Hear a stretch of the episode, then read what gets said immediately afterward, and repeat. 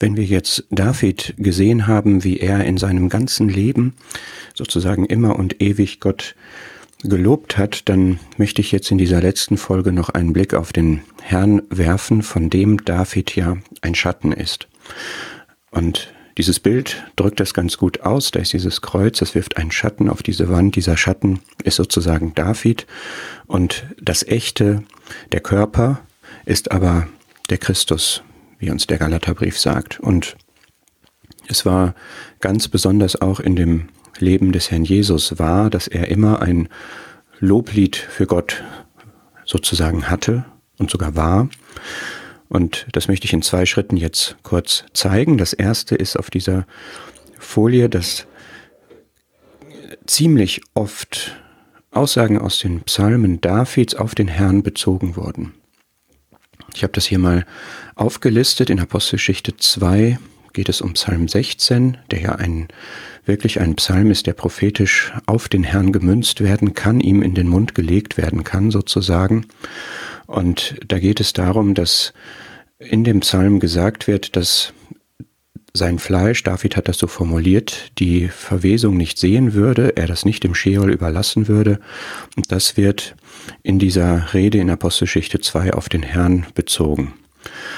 Psalm 22 natürlich am Kreuz hat der Herr das zitiert, aber genau auf diese Situation war das prophezeit worden. Mein Gott, mein Gott, warum hast du mich verlassen?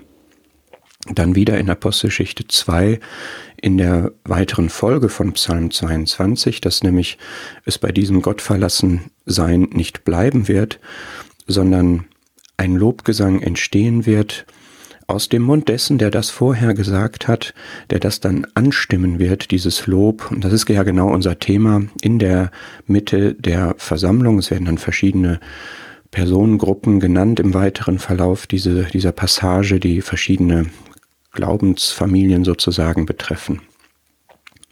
Und dann auch schön, das finden wir sowohl im Matthäusevangelium als auch in Hebräer 1, dass, und der, Matthäus hat es der Herr selber äh, denen, die ihn da kritisierten, gesagt, wie kommt das denn, dass David in Psalm 110 ihn Herr nennt, setze dich zu meiner Rechten, bis ich deine Feinde hinlege unter deine Füße, wenn es doch um den Sohn Davids geht, der da vorhergesagt wird. Wie kann denn der, der von, um den es da geht, gleichzeitig Sohn Davids als auch Herr David sein? Und das ist eben ein Beweis seiner Gottheit. Und das wird auch in Hebräer 1 aufgegriffen.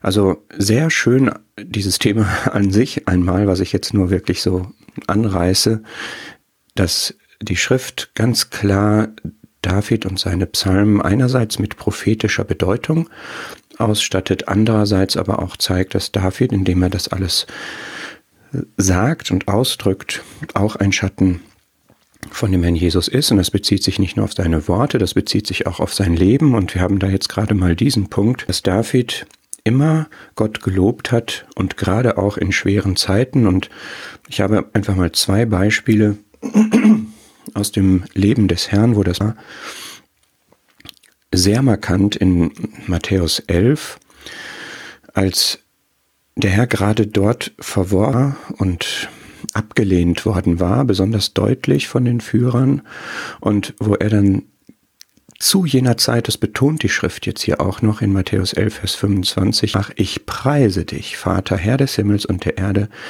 dass du dies vor Weisen und Verständigen verborgen und des Unmündigen offenbart hast. Ja, Vater, wohlgefällig vor dir.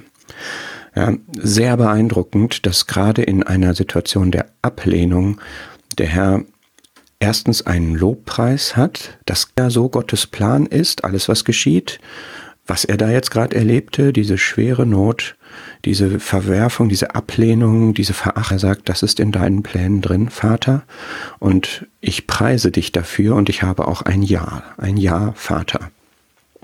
Und das ist für uns auch vorbildlich. An diese Aussage schließt sich unmittelbar an, die Einladung kommt her zu mir, alle ihr mühseligen und beladenen, ich werde euch Ruhe geben. Der Herr hat gerade in Gottes Plänen in der Vaterbeziehung vorgeführt und lädt jetzt dazu ein, dass die mühseligen und beladenen auch in diese Ruhe kommen. Mein Joch, was ich trage, Stellt euch unter dasselbe Joch, lernt von mir, ich bin sanftmütig, ich ertrage das, ich bin von Herzen demütig, ich ordne Plänen, die Gott für mich hat. Ihr werdet Ruhe finden für eure Seelen. Mein Joch ist sanft, man kann das tragen im Vertrauen, in der Annahme von Gott, unter der Zeit Gottes, unter der guten Hand Gottes kann man das tragen. Sehr stärkend, sehr motivierend, sehr beruhigend ist hier.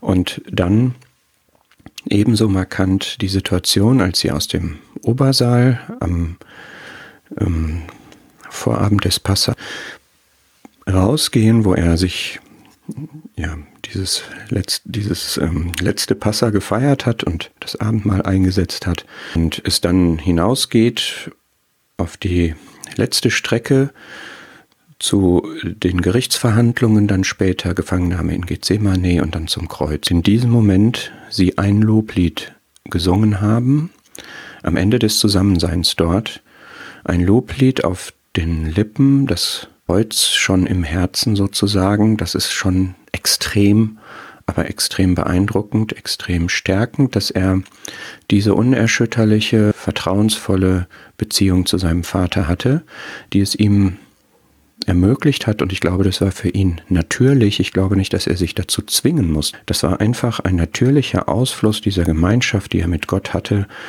dass er auch hier ein Loblied hatte. Ja, so sehen wir eben von David in der vorigen Folge als auch besonders